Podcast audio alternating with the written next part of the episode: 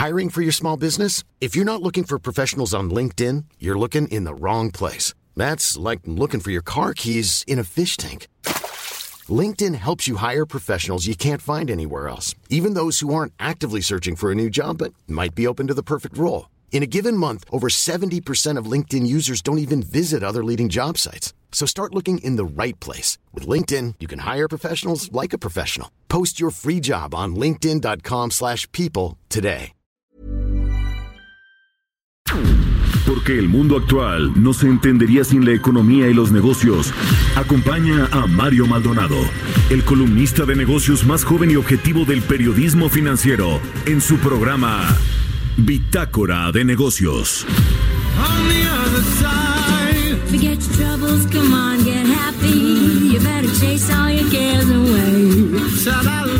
Come on, get happy. Get ready for the judgment day. Forget your come on, get happy. Oh, chase your cares away. Oh, hallelujah, get happy. Before the judgment day. The sun is shining, come on, get happy. The Lord is waiting to take your hand. Hallelujah, get happy. We're gonna be going to the promised land. We're heading across the river. Wash your sins away in the tide.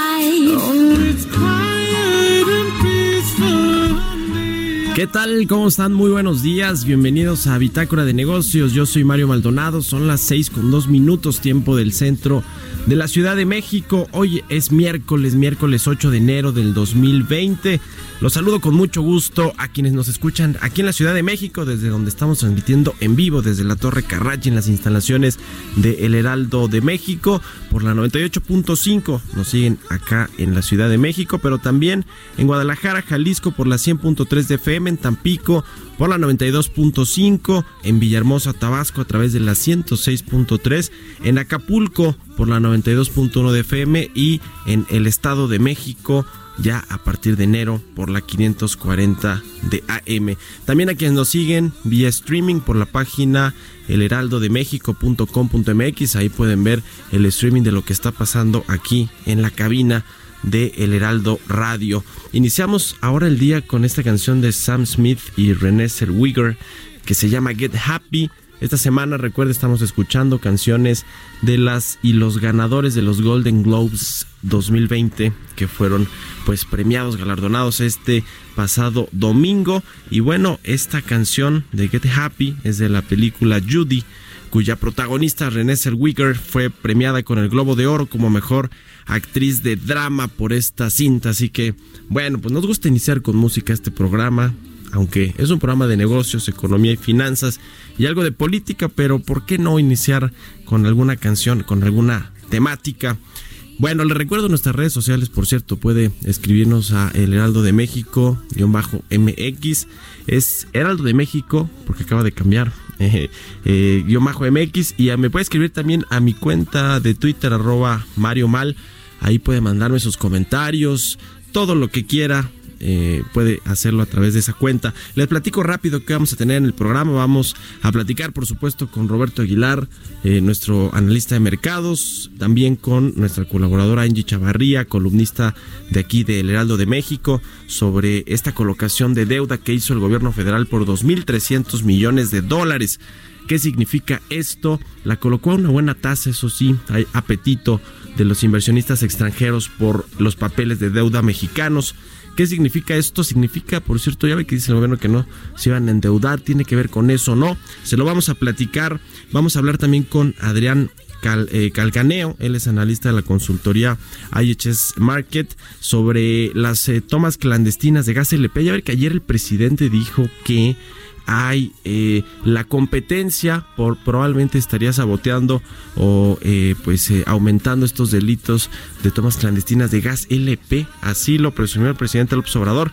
Vamos a hablar de este tema y de la estrategia también contra el huachicol. Ayer se presentaron datos en la conferencia matutina sobre la disminución supuestamente muy importante de este ilícito del robo de combustible. También hablaremos con Adrián de la Garza, director de estudios económicos de Citibanamex. Es la primera institución financiera que recorta a la baja la proyección de crecimiento del 2020. Apenas iniciamos, llevamos ocho días del año y bueno, pues ya hay una una, perdón, una eh, empresa que va a recortar la calificación de eh, va a recortar la proyección de crecimiento. Y bueno, finalmente vamos a hablar con la secretaria del Trabajo, Luisa María Alcalde. Hay muchos temas que platicar con ella. Así que quédese con nosotros aquí en Bitácora de Negocios. Ya le presento el resumen de las noticias más importantes del día.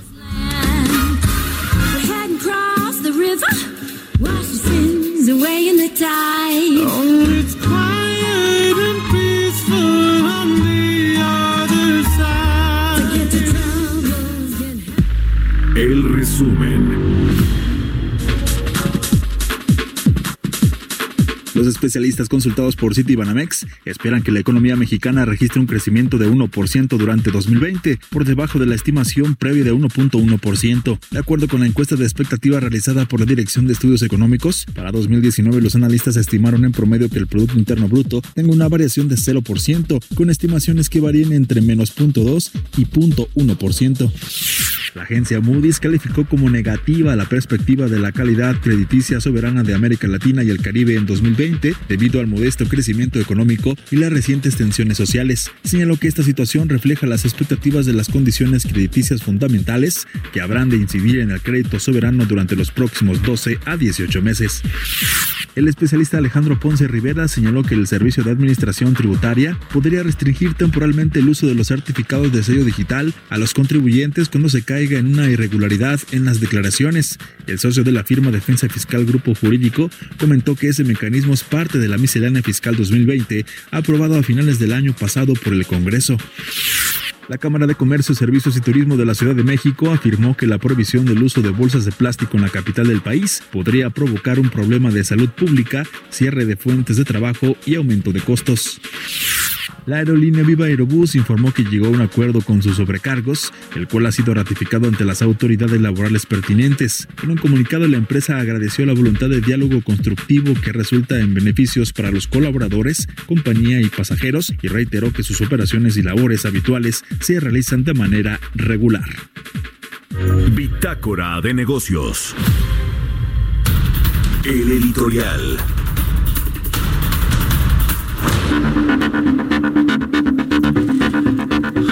Bueno, pues eh, ayer le platicamos justamente sobre este tema de los bancos, las sucursales eh, del nuevo Bansef y del Banco del Bienestar, que el, presidente observador dijo que se van a hacer sí o sí 2.700 sucursales ubicadas en las cabeceras municipales que no tienen acceso a servicios financieros o que no tienen sucursales cajeros de la banca comercial.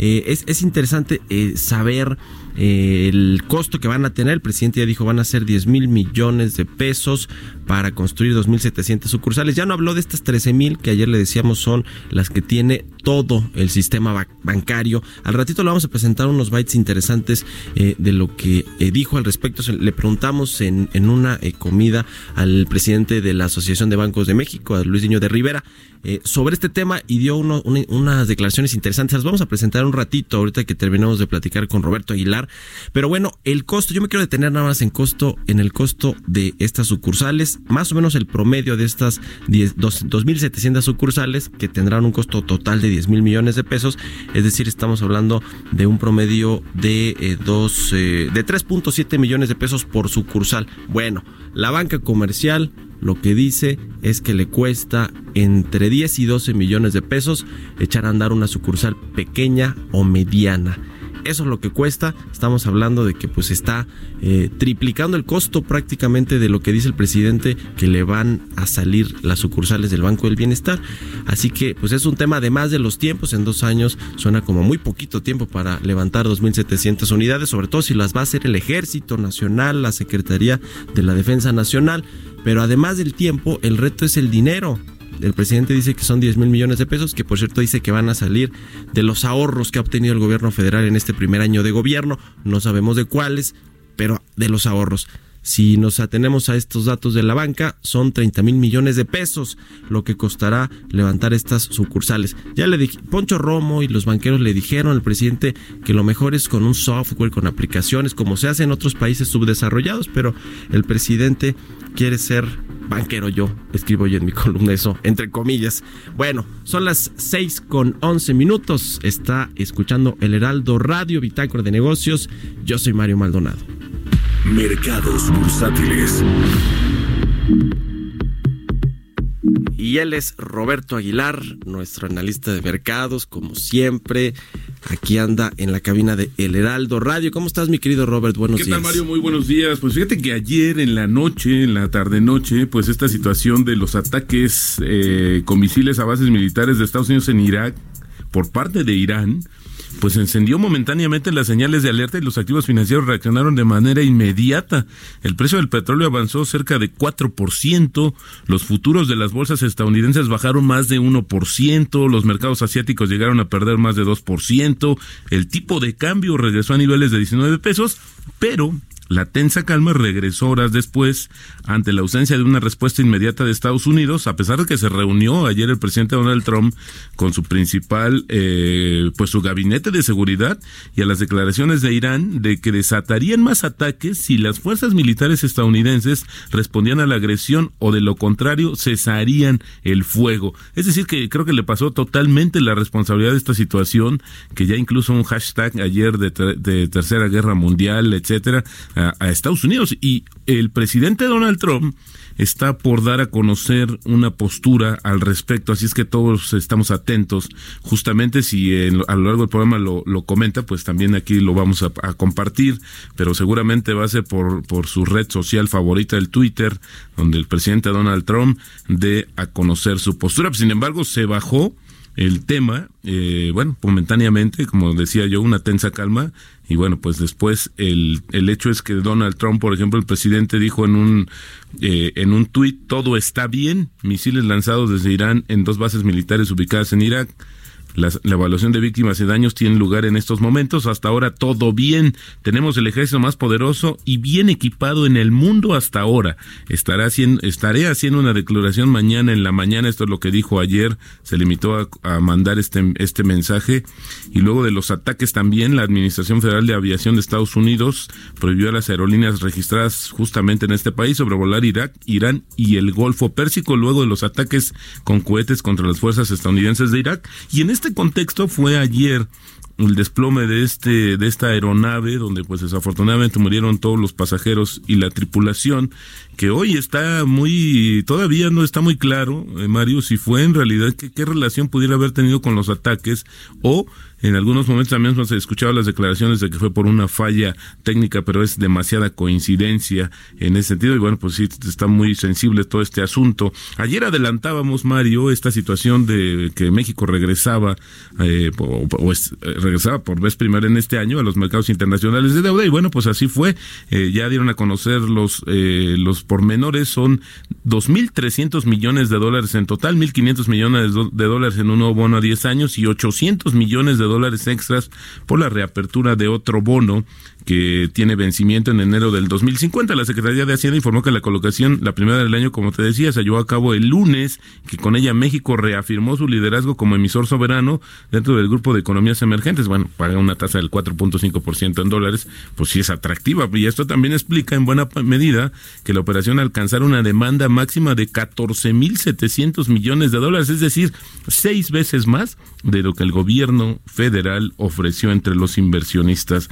Otra nota interesante es que ayer la primera eh, encuesta de City Banamex, pues disminuyeron su estimado de inflación para el cierre de 2019. Fíjate, este dato se va a conocer, se va a dar a conocer mañana jueves, la inflación de diciembre, y con ello vamos a tener toda la del año, al pasar de 2.86 a 2.78%, mientras que para este año los pronósticos subieron ligeramente a, de 3.4 a- de 3.44 a 3.45, pues muy ligero, pues sin embargo llama la atención este rebote que pudiera tener la inflación en este año, de acuerdo con las eh, previsiones de los analistas que participan en esta encuesta. Y como te decía también, se reiteró, por ejemplo, la estimación de un nulo crecimiento económico para 2019, el cual vamos a saber a finales de este mismo mes, la primera estimación del Producto Interno Bruto y de 1.1% para este año. La gran mayoría de los encuestados espera un recorte de 25 puntos bases en la reunión del 13 de febrero del Banco de México y una tercera parte de los analistas anticipa que el año cerraría con una tasa de 6.5% contra el 7.25% actual. Y solamente sumaría, Mario, si me lo permites, que el tipo de cambio también se regresó. Estamos hablando ahora de niveles de 18.85. Así es que, bueno, esto tiene también que ver con el reajuste que hubo después de esta llamada de alerta por el ataque. Y bueno, pues todo dependerá de la, del posicionamiento de Estados Unidos, que hasta el momento no ha sido agresivo ni ha respondido de la misma manera. Sin embargo, había que ver qué dice, eh, pues justamente su presidente Donald Trump al respecto, Mario. Bueno, pues qué cosa. Oye, todo este asunto a México, eh, digamos, nos parece un tanto lejano, porque tiene que ver con, bueno, tiene que ver con Estados Unidos, que es nuestro socio comercial principal, pero eh, Irán, el Medio Oriente, nos es un tanto ajeno el conflicto que, que hay allá y que lleva décadas con Así es. otros países. A México, a los mercados mexicanos sí le, le ti- tiene algún impacto, digamos, eh, importante más allá del impacto general a los mercados financieros. Pues fíjate que sí, porque se contagia al final el nerviosismo eh, de- global, se contagia. Y aquí lo que podríamos ver es, por ejemplo, en el mediano, en el corto plazo, un incremento en el precio del petróleo, que es el activo que de mayor, que responde de mayor, eh, de inme- con mayor inmediatez a esta situación, pues eh, en un principio podría beneficiarnos, porque nos incrementaría los ingresos derivados de las exportaciones petroleras. Sin embargo, en el mediano plazo, lo que sucedería es que este encarecimiento se tendría que ver necesariamente reflejado en el precio final de la gasolina, sobre todo con esta situación que comentábamos ayer, Mario, de que ya la fórmula pues toma más en cuenta, la fórmula para calcular los precios finales toma más en cuenta los movimientos internacionales del petróleo. Sin embargo, yo creo que también es un dato interesante, si en algún momento el, el, te- el tema de la guerra llega a frenar la actividad económica en Estados Unidos, esto de- debilitaría su moneda y con eso lo que podríamos tener es un peso fortachón gracias Sí. a la debilidad del dólar. Bueno, pues a ver si aquí nos dicen que es porque el- la economía va bien, que No, todo creo- va requete bien. Bueno, muchas Sí, gracias, mi querido Robert. Te igualmente. quedas acá ahorita Sí, claro, para claro. comentar Por supuesto. los bytes de los, del, del presidente de la ABM. Gracias, Roberto. Son las 6 Muy con bien. 17 minutos. Bitácora de negocios. Y bueno, pues le decía al inicio sobre estas declaraciones interesantes que hizo Luis Niño de Rivera, el presidente de la Asociación de Bancos de México, en una reunión que tuvo con, con periodistas, con columnistas el- en diciembre pasado. Yo precisamente le preguntaba a Luis Niño de Rivera sobre este tema de las sucursales del Banco del Bienestar, porque cuando el presidente las presentó oficialmente, bueno, dijo que iba a haber una estrategia de construir sucursales, habló de 13 mil. 13 mil sucursales es muchísimo. Le decía que es más o menos lo que tiene el sistema bancario eh, total en México. Es decir, es una tarea titánica, sonaba desde entonces como una tarea titánica. Y se lo pregunté. Esto eh, fue lo que respondió el presidente de la ABM, Luis Niño de Rivera. El presidente no, no, no tiene por qué saber cuánto cuesta abrir una sucursal o cuál es la forma más. Está en nosotros eh, plantearlo. El tema lo platiqué con Alfonso Romo y estamos convencidos que si le llevamos un planteamiento eh, sensato y, bien estructurado al presidente, lo va a escuchar. Una sucursal pequeña, pequeña, con valor de terreno, ladrillo, cemento, tecnología, seguridad eh, y, y- e- infraestructura física interna, más recursos humanos, no te salen menos de 10 o 12 millones de pesos. Pues ahí está lo que dice Luis Niño de Rivera, quien también se refirió, eh, bueno, al tema del costo, por supuesto, y a si los eh, banqueros están dispuestos o no a construir ellos nuevas sucursales más allá de lo que dé el negocio, de lo que pide el mercado. Ahora, el tema es que la sucursal hace sentido económico, ¿no? Para el banco. Si tú no tienes un sentido económico para llevarlo, por eso hay una figura de corresponsales que ha crecido de manera muy importante y que triplica el número de las sucursales que tenemos, es decir, una tiendita de la esquina que te ofrece una buena parte de los servicios Sí. que ofrece la banca tradicional. Sí, los corresponsales bancarios que ya se utilizan, ¿no? ¿Te refieres a eso? Exactamente, los que ya se utilizan y que hoy los puedes ver, no solo- incluso se ven en la ciudad, Mario, porque hoy sí, puedes ir a una tienda de conveniencia, a una farmacia y ahí puedes hacer un- algunas de las operaciones bancarias. Cuando me- te referías un poco a tu columna, también el tema que pudiera ser también eh, la tentación grave, y eso sí creo que, que alertaría a la banca en general y al país, es que en algún momento eh, la ofre- el ofrecimiento de generar tasas más baratas que lo que supuestamente ofrece la banca, pues sería una situación que sí eh, pondría en riesgo. Porque, y sí lo comentó el presidente. Claro, por ¿eh? supuesto. Sí, claro, bueno. ¿Cómo lo va a hacer? Pues es que ese es el tema, ¿no? ¿De dónde va a sacar esos recursos? Porque obviamente no puedes estar financiando, no puedes estar subsidiando esos, Sí, esos supuesto. préstamos ni esos créditos que puedas otorgar. Vamos a escuchar el siguiente Por byte, supuesto. eh, eh, si lo tenemos ahí del presidente de la BM. Los bancos no abrir más sucursales de las que dicte el negocio. Y, y el mundo va para el otro lado. Si nos montamos a la era digital, lo que queremos es tener menos sucursales y más operación en un teléfono inteligente. Eso es lo que queremos.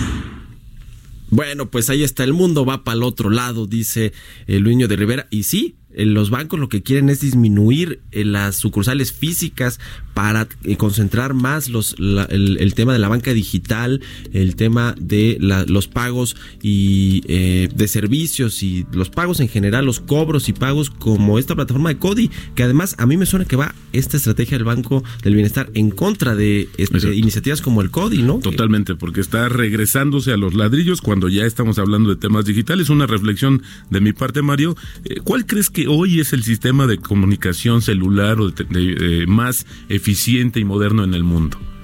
El que está en África, porque ellos, estos países, sí, sí. han adaptado e incluso mucho de la banca que se hace en línea y a través del celular en países de este nivel de desarrollo. Hoy es- parece ser que estamos regresando, de verdad, algunas décadas atrás. hay muchas alternativas tecnológicas que, que según Alfonso Ramos se las han puesto sobre la mesa. El presidente a lo mejor no le han llegado con un plan ya muy eh, aterrizado y específico, pero el presidente pues es un presidente a la antigüita, la verdad. De pronto nos, nos cuesta decirlo, pero él la verdad tiene ideas de hace varias décadas y que bueno, pues en una modernidad como la que creo que sí vivimos en México, eh, eh, pues creo que no, no hay, no hay, de pronto no son estrategias tan adecuadas, al menos incluso para los que no somos expertos en el tema tecnológico y de sistemas y de cómo funcionan los cajeros y las redes de, de- de- de sucursales de bancos. En fin, muchas gracias, mi querido. Al contrario, muy buenos días, Muy Mario. Buenos días, son las 6 con 23 minutos.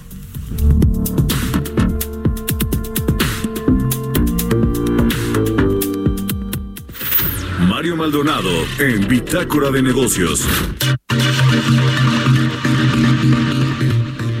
Y bueno, pues ya tenemos en la línea telefónica a Angie Chavarría, nuestra colaboradora aquí en Bitácora de Negocios, columnista de El Heraldo de México. ¿Cómo estás, mi querida Angie? Muy buenos días y feliz año que no nos habíamos saludado. ¿Cómo estás, Mario? Feliz año, feliz años a todos. Espero que, pues bueno, sea un año de mucha prosperidad.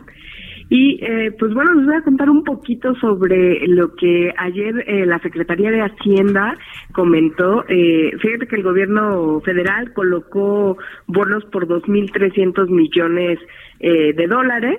Eh, esto, pues bueno, este monto eh, básicamente 10 eh, vence, en, más bien, a ver, en dos, en 1.500 millones de dólares de los 2.300 eh, son un bono de referencia a 10 años eh, y que van a vencer en 2030, mientras que los 800 millones de dólares restantes vienen de la reapertura de un bono con vencimiento ya para 2050. ¿Qué, qué estamos hablando? Pues bueno, finalmente el gobierno federal tuvo que recurrir a una emisión de deuda o a colocar deuda para obtener mayor financiamiento y así eh, pues hacer frente a sus compromisos que tiene con otros pagos que tiene ahí pendientes y también para todos los proyectos de infraestructura, entre ellos el tren Maya y ahora pues bueno este proyecto eh, que comentaban hace un momento sobre los bancos que todavía no hay un un proyecto ejecutivo como tal, ¿no? Pero bueno, entre esos entre esos este eh, es parte de este dinero eh, que el gobierno lo utiliza pues para hacer frente a todos estos proyectos. Pero te cuento un poquito más sobre sobre este bono. Eh, lo que vemos es que la Secretaría de Hacienda detalla que en el primer monto tuvo una tasa de rendimiento anual de 3.25%, realmente es la más baja en la historia para bonos denominados en dólares, de esa manera pudo conseguir este financiamiento pues atractivo. Eh, y por otro lado este cuentan con una tasa de rendimiento eh, los que van para 2050 de 4.04%. Si te fijas, realmente fue fue una buena oferta la que obtuvo la Secretaría de Hacienda para para todo el sistema, para todo el gobierno federal. Y pues bueno, también lo que sí vimos es que hubo una fuerte una gran demanda eh, de parte de los inversionistas. Participaron al menos 350 es lo que tenemos el dato, y se obtuvo más de seis veces el monto eh, colocado, ¿no? Entonces, bueno, eso también habla un poco sobre, eh, pues, la confianza que están teniendo ya los inversionistas, pese a que también están con un ojo eh, al tema del crecimiento económico, que pues ayer comentábamos que Citibanamex apenas está, eh, pues ellos presupuestando que la economía va a estar creciendo apenas el 1%, ¿no? Sí, sí, sí. sí. Entonces, eh, digo, sí, es, sí están alertas ante ese tema y también, pues bueno, que el empleo va a tener, pues de alguna manera, un golpe porque pues, si hay un menor crecimiento económico va a haber una eh, eh, un impacto negativo en, en la creación de nuevas plazas, ¿no?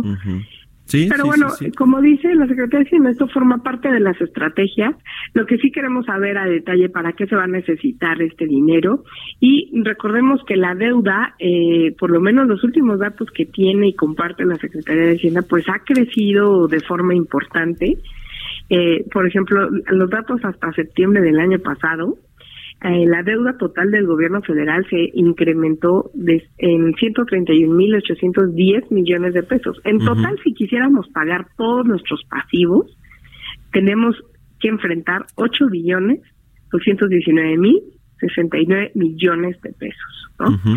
Entonces, pues bueno, pues es un dato que ahí está en la mesa. Sí, caray. Y, es algo de lo que el presidente López Obrador ha dicho, no vamos a contratar más deuda, que ciertamente el sexenio pasado eh, ahí los secretarios de Hacienda sí se volaron la barda y dejaron bastante endeudado al país, eso es una realidad, pero acá no hay, no hay de otra, es, es eh, tienes que salir a refinanciar o a colocar, como fue en este caso, eh, títulos de deuda en los mercados internacionales para hacerte de dinero, es eso o recortar el presupuesto y dejar algunos proyectos y programas de este gobierno sin dinero o eh, no cumplir con estos eh, estimados del déficit eh, primario, ¿no? del perdón, del superávit primario, el superávit fiscal que lo que lo quieren mantener en el terreno positivo y que bueno, pues ahí la Secretaría de Hacienda ha tenido que hacer malabares para poder lograrlo, lo tuvo lo hizo así en el 2019 y es lo que tiene que hacer en el 2020, pero pues es que el tema de la deuda es eh, eh, pues es insolayable, o sea, lo tienes que hacer y la Secretaría de Hacienda lo está haciendo a pesar de lo que diga el presidente. Muchas gracias, mi querida Angie Chavarría, por tu comentario. ¿Cuáles son rápidamente tus redes sociales y, y cuándo escribes acá en el Heraldo? Pues bueno, por favor, léanme a través de Twitter, arroba Chavarría, o a través de Instagram, arroba Chavarría. Y pues bueno, los días que aparezco en la columna, díganme eh, todos los martes y pues bueno, yo estoy para aquí para servirles cualquier comentario y vamos a estar muy de cerca siguiendo este tema. Gracias, Angie. Un abrazo, feliz inicio del 2020. Vamos a hacer una pausa comercial, regresamos. Continuamos en un momento con la información más relevante del mundo financiero en Bitácora de Negocios con Mario Maldonado. Regresamos. Estamos de vuelta en Bitácora de Negocios con Mario Maldonado. Entrevista.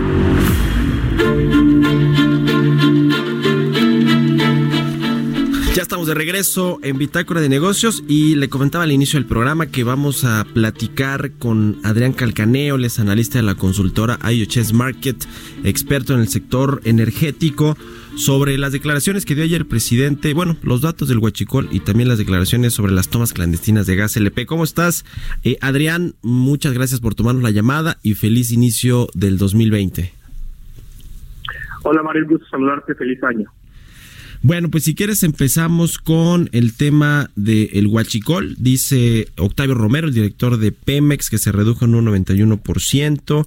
Se generaron ahorros de 56 mil millones de pesos. Hay, eh, dice también, 562 detenidos y 811 cuentas bloqueadas. Son, digamos, los datos, la numeralia que ayer presentó Octavio Romero. A mí lo que me llama un poco la atención y te lo voy a preguntar es el tema de la metodología, porque no sabemos la metodología que usa Pemex para eh, decir que bajó o no el robo de combustible en un porcentaje tan alto, 91%, más allá de que creo que las cifras no cuadraban bien en la presentación de Octavio Romero. ¿Qué decir al respecto de lo que se presentó ayer con, respecto a este tema, Adrián? Pues yo creo que la, métrica que se está usando es un poquito sesgada en cuanto a que se mide robo de combustibles como robo de combustibles aductos a Pemex. O sea, el, el, la, la, cuando, cuando las fibras que nos, nos, nos muestran ayer son básicamente una, un conteo de, de las tomas clandestinas de acuerdo a los números de Pemex.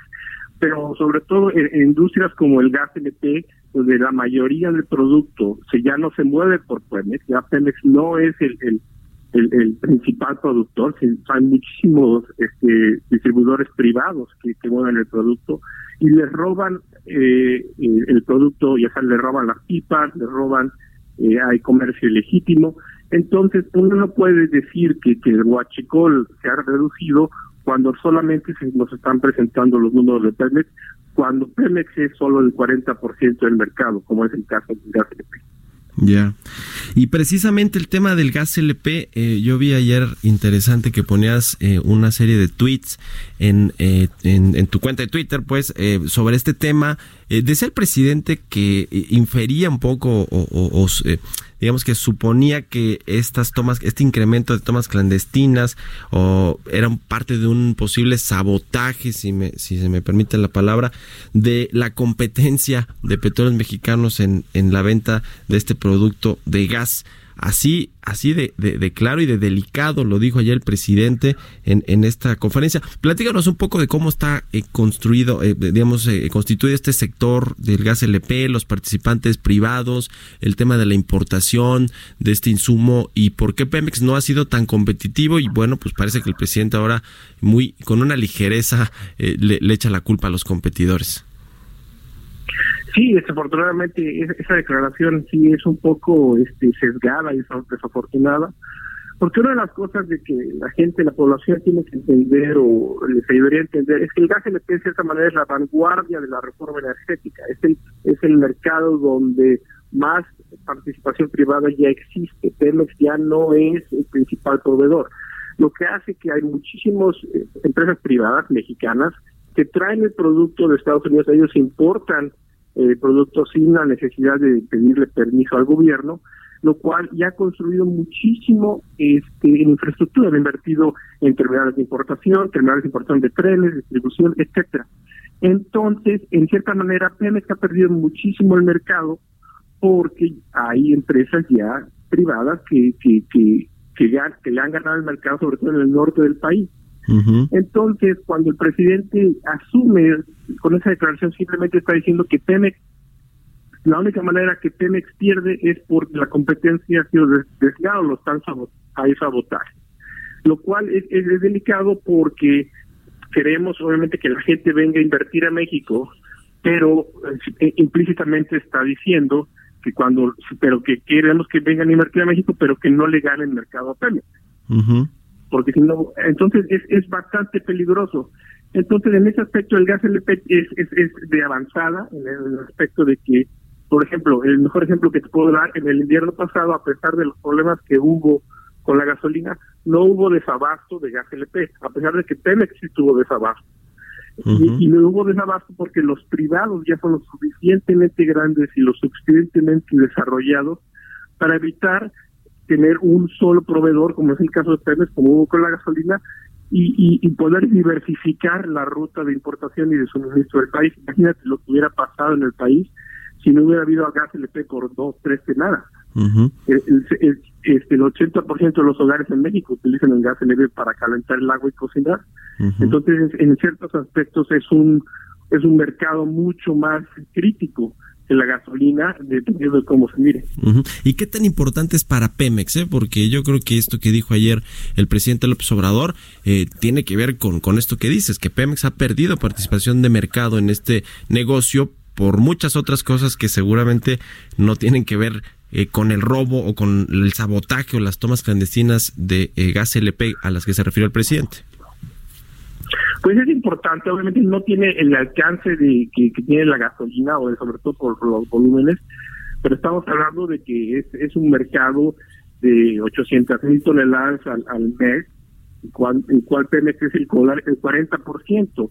Entonces es, es, es un mercado importante, muy bien distribuido, lo, eh, no tiene como como te comenté no tiene el mismo alcance que la gasolina pero aún así es algo que no quiere perder desafortunadamente es que eh, obviamente el, para Pemex el, el, mercado ya está mucho más desarrollado como lo habíamos comentado. Entonces es muy difícil para ellos en igualdad de condiciones y lo habíamos y lo habíamos platicado anteriormente en el, con, con, el, mismo ataque que se le ha dado a la regulación asimétrica de parte de la CRE está relacionado que cuando Pemex compite en igualdad de condiciones con los privados en el mercado de gas LP en algunas partes del país no tiene manera de competir, entonces ha perdido muchísimo. Entonces es es, es, es, es el diseño de la reforma energética donde donde se busca distribuir y diversificar el, el, mercado fuera de Pemex, que no, Pemex no sea el, único participante. Y en este y en este caso, en, ah, los beneficios han dado de que, como te comenté, no hubo, no hubo desabasto y además este, que, que ha llegado los distribuidores han podido invertir en mejor servicio, y mejor distribución. Un abrazo ahí, síganlo en su cuenta de Twitter, e Adrián Calcaneo. Son las seis con 39 minutos. Entrevista. Bien, ahora vamos a platicar con Adrián de la Garza, él es director de estudios económicos de Citibanamex sobre eh, pues este reporte que dieron a conocer ayer, eh, eh, que bueno, este, este, este reporte de economistas encuestados por este grupo financiero con respecto a la expectativa de crecimiento económico para México en este 2020, de la cual ya le referimos un poco a lo largo del programa. ¿Cómo estás, Adrián? Muy buenos días y gracias por tomarnos la comunicación. Hola Mario, buenos días a ti el auditorio. Buenos días, Adrián. Oye, platícanos, eh, pues, eh, eh, ¿por qué se recortó la expectativa de crecimiento para este 2020 tan pronto como inició el año?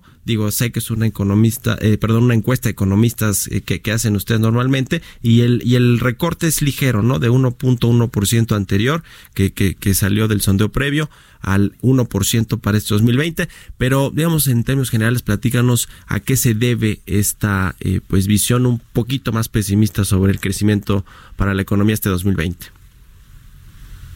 Sí, mira, yo eh, en términos de la expectativa de crecimiento económico eh, no no me sorprendió mucho el, el recorte de, de, de, la expectativa de crecimiento para 2019. Eh, ya la, esa expectativa ha estado eh, sin mucho cambio en quincenas recientes. La expectativa es que crezcamos 0% en el año. Al, el recorte al que te refieres es para 2020. Eh, la, la, expectativa en esta última quincena fue eh, de una mediana de 1%. Esto desde el 1.1% de la quincena anterior. Sin embargo, si nos vamos a dos quincenas atrás, ya la expectativa estaba en 1%. Entonces, básicamente, en las últimas cuatro o cinco quincenas hemos estado alrededor del 1, 1.1%, y más bien a lo mejor el, el resultado que destaca es que, que ya hemos alcanzado una estabilización en la expectativa de crecimiento, no solo para 2019 de 0%, sino también en eh, en 2020 de 1 1.1%, luego de que por varias quincenas consecutivas hayamos venido viendo disminuciones en las expectativas de crecimiento.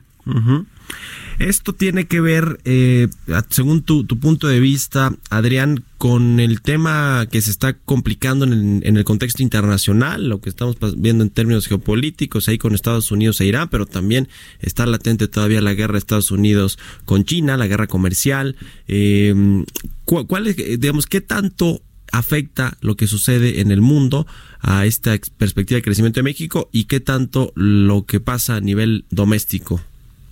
Sí, me parece que son factores eh, que yo diría que todo todo afecta y lo que hemos venido viendo básicamente es desde todo a lo largo de 2019 las expectativas de crecimiento tanto para 2019 como para 2020 se revisaron a la baja de forma eh, muy sustancial. Si, si, vemos, por ejemplo, cuál era la expectativa de crecimiento para 2019 a principios de 2018, estamos hablando de, de que todo el mundo esperaba que en 2019 fuéramos a crecer eh, alrededor de un 2.3, 2.4%.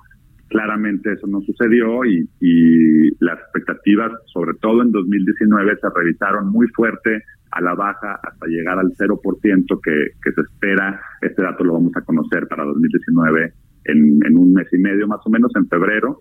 Eh, y lo mismo ha venido pasando para 2020. Las razones, como te digo, sí tiene que ver con una desaceleración gradual eh, que se ha visto a nivel mundial, sobre todo en Estados Unidos, eh, a pesar de que la economía en Estados Unidos sigue creciendo de forma bastante robusta por encima de su promedio histórico de los últimos 10, 15 años. Pero, por ejemplo, el sector manufacturero en Estados Unidos sí ha estado un poquito más golpeado y ese sector es el que se liga, por ejemplo, con nuestras exportaciones. Entonces, en ese sentido, eh, ha tenido un impacto. Yo diría que ese impacto es marginal. Las razones, desde mi punto de vista, que han impactado más a que los crecimientos económicos percibidos para 2019 y 2020 sean muy bajos, tienen que ver más con razones de índole, de índole interna. eh, en, en, 2019, pues tuvimos, tuvimos, primero que nada, un cambio de administración eh, eh, que, que, típicamente en los últimos 70, 80, 90 años de historia de crecimiento económico que tenemos en el país, siempre el primer año de gobierno de una nueva administración es uno de bajo crecimiento por expectativas que no están muy claras, porque no sabemos, eh, por ejemplo, los empresarios eh, cuáles son las reglas del juego, etcétera. Uh -huh. Este, eh, en esta ocasión en particular, esto se exacerbó, por ejemplo, por un tema de subejercicio del gasto, el, el, el gasto público por parte del, del gobierno federal, eh, pues ha estado muy lento a lo largo de, de 2019 y ha estado por debajo de lo que incluso estaba presupuestado, que ya eran recortes respecto de 2018 para varios rubros de la economía. Eh, entonces esto, al momento de que el gobierno no gasta, pues esto también tiende a incidir eh, negativamente sobre el, sobre el crecimiento económico. Y yo creo que más generalmente el otro factor es, es de incertidumbre generalizada. Vimos, por ejemplo, que, que la parte de inversión eh, privada, la inversión en, en, puentes, en carreteras, en maquinaria y equipo, etcétera, eh, toda esa parte eh, sí vino muy, muy floja y de hecho se ha venido contrayendo eh, de forma importante a lo largo de 2019 y la expectativa es, eh, no obstante, que esto eh, continúe en 2020, aunque con una ligera recuperación. Ya. Bueno, pues ojalá que con este anuncio que se haga en los próximos días o semanas con respecto al sector energético y la participación de la iniciativa privada en diferentes proyectos, pues eh, regrese, regrese la confianza de muchos inversionistas y empresarios para detonar estas inversiones, el crecimiento económico y el empleo. Ojalá que así sea. Muchas gracias, Adrián de la Garza, director de estudios económicos de Citibanamex, por habernos tomado la llamada. Muy buenos días y buen inicio de este 2020. Buenos días, Mario, que estén muy bien. Un abrazo, que estés muy bien. Son las 6 con 46 de la mañana. Entrevista.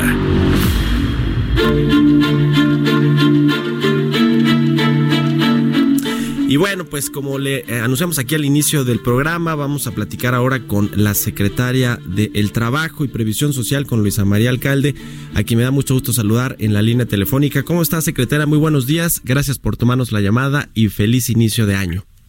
Igualmente, Mario, pues aquí con el gusto de saludarte. Buenos días. Ayer, eh, secretaria, estuvo ahí en, en la conferencia eh, matutina del presidente López Obrador. Eh, particularmente había un tema ahí que, que, que, había salido en los medios, ¿no? Que era este asunto del sindicato de petrolero, del el, pues el, titular del sindicato petrolero, luego de que salió Carlos Romero de Champs. Había ahí un tema de si era Manuel Limón o no el, pues el, el, el titular, ¿no? Del sindicato. Sin embargo, es un interino, ¿no? Todavía no hay elecciones como se tiene ya presupuestado estado hacerlas que sean democráticas y que cumplan con todas las de la ley para que se pueda elegir a un nuevo líder, no a un nuevo líder del sindicato petrolero.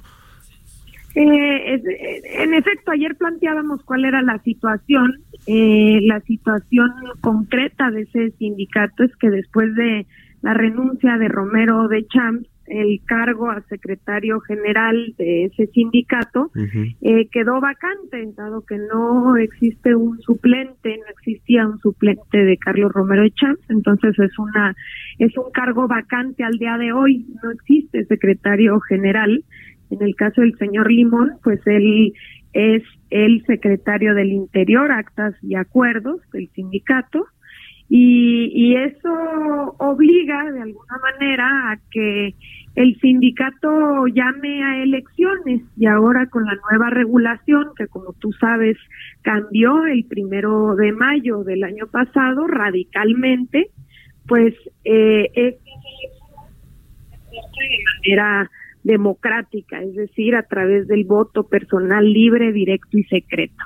Entonces, pues bueno, eh, obviamente será toda una hazaña, estamos hablando de un sindicato de más de 100 mil trabajadores eh, que tendrán derecho a voto, pero eh, daremos acompañamiento y, y la idea es que los trabajadores y las trabajadoras petroleros pues puedan decidir quién lo representa, quién será su secretario general, ¿no? Una cosa que antes era pues prácticamente impensable porque estos líderes eran pues digamos protegidos impuestos eh, eh, durante muchos años en sindicatos, pues no necesariamente por parte de los trabajadores que no tenían este esta herramienta, este derecho al voto. ¿Cuándo, ¿Se sabe cuándo va a ser la elección democrática para elegir al nuevo secretario general del sindicato petrolero y posteriormente la toma de nota?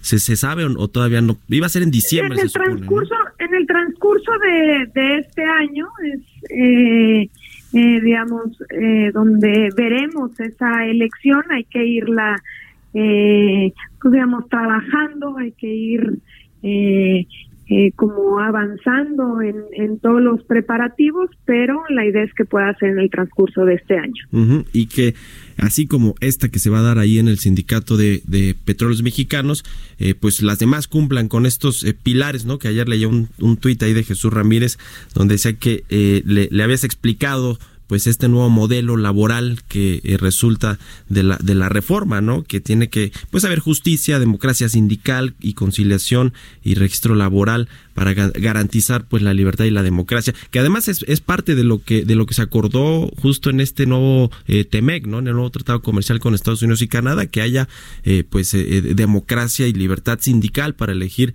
pues a, los representantes de los trabajadores, pero ahora sí de una manera democrática, ¿no? ¿Qué, qué otras eh, eh, digamos cambios o tomas de nota vienen hacia adelante, secretaria, en materia laboral de sindicatos?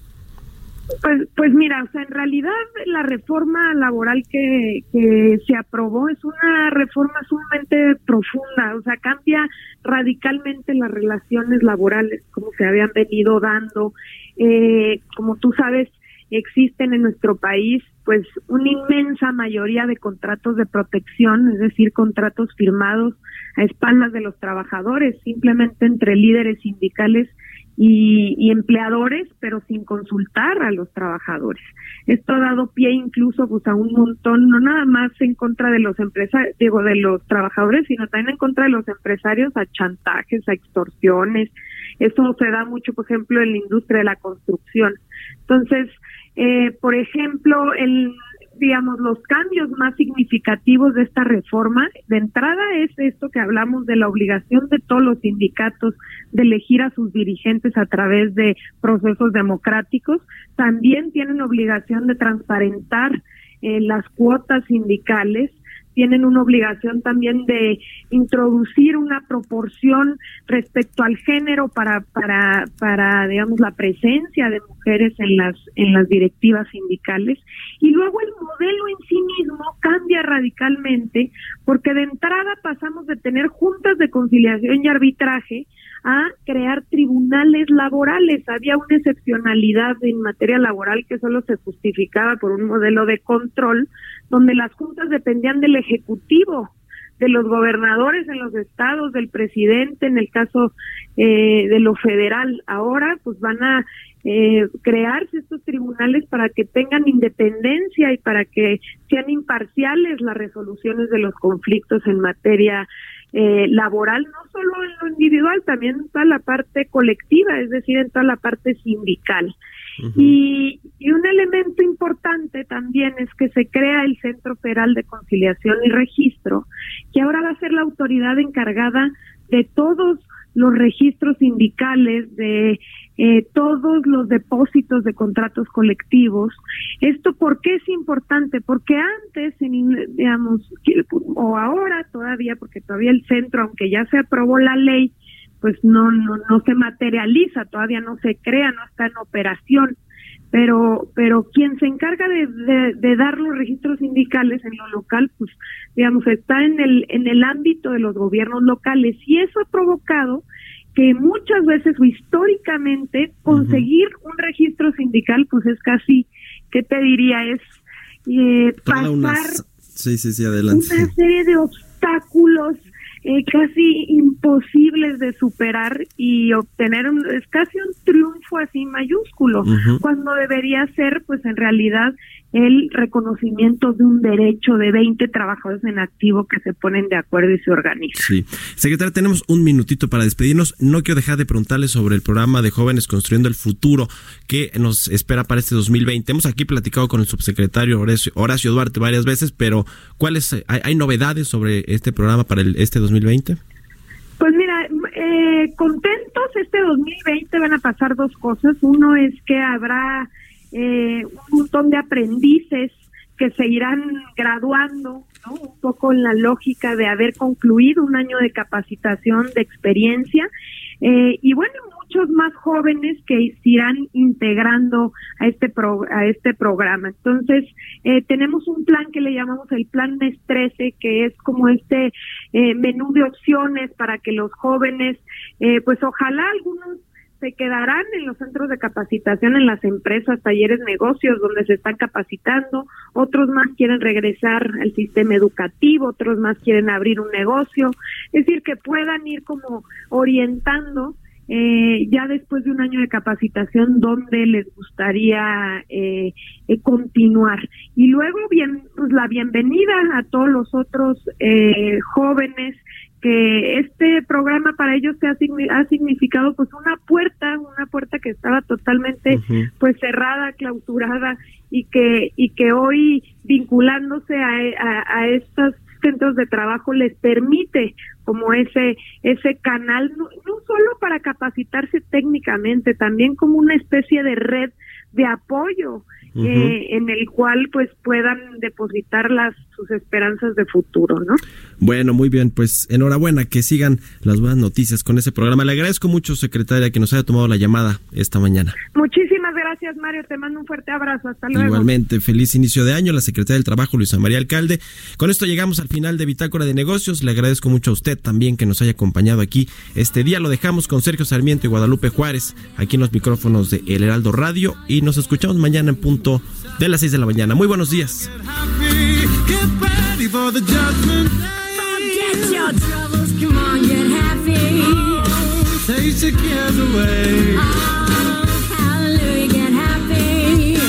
Before the judgment day. The sun is shining, come on, get Esto fue Bitácora de Negocios con Mario Maldonado, donde la H suena y ahora también se escucha. Una estación de Heraldo Media Group. Mom deserves the best, and there's no better place to shop for Mother's Day than Whole Foods Market. They're your destination for unbeatable savings, from premium gifts to show-stopping flowers and irresistible desserts. Start by saving 33% with Prime on all body care and candles. Then get a 15-stem bunch of tulips for just $9.99 each with Prime. Round out Mom's menu with festive rosé, irresistible berry chantilly cake, and more special treats. Come celebrate Mother's Day at Whole Foods Market.